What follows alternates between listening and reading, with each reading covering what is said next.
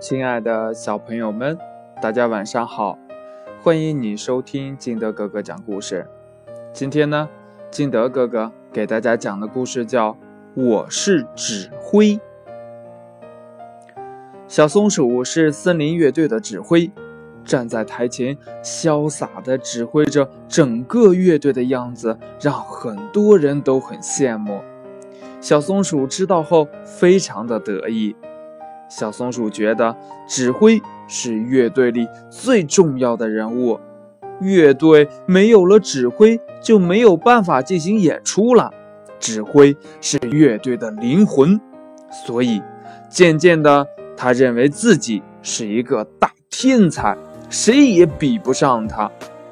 每次演出的时候，头抬得非常高，对待别的小动物也是越来越没有礼貌了。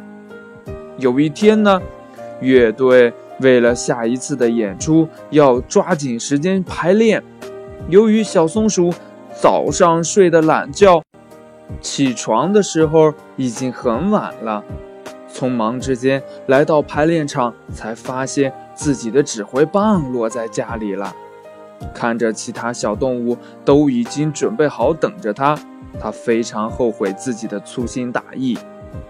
小松鼠非常着急啊，没有指挥棒就没有办法排练，排练场也没有多余的指挥棒。他打算回家去取。刚走到门口，看管排练场的山羊爷爷微笑着走过来，对他说：“没关系，向乐队其他人借一根吧。等你再回来，估计时间来不及了。”小松鼠听到这句话后，非常的生气，说：“我才是指挥，除了我，谁还会有指挥棒呢？”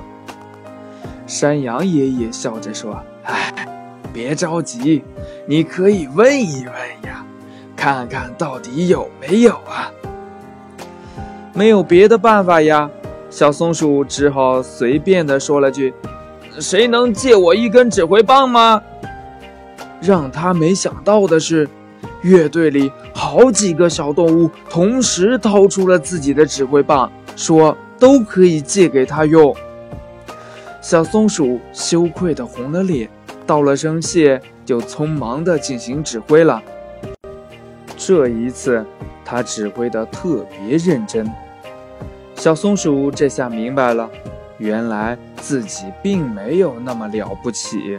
很多小朋友都在努力练习，如果他不努力，总有一天会被别人取代的。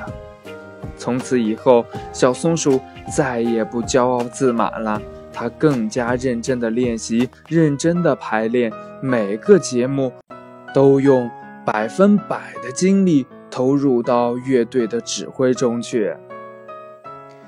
故事讲完了。亲爱的小朋友们，你从这个故事当中明白了一个什么道理呢？快把你想到的通过微信幺八六幺三七二九三六二告诉金德哥哥吧。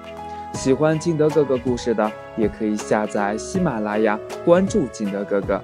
亲爱的小朋友们，今天的故事就到这里，我们明天见，拜拜。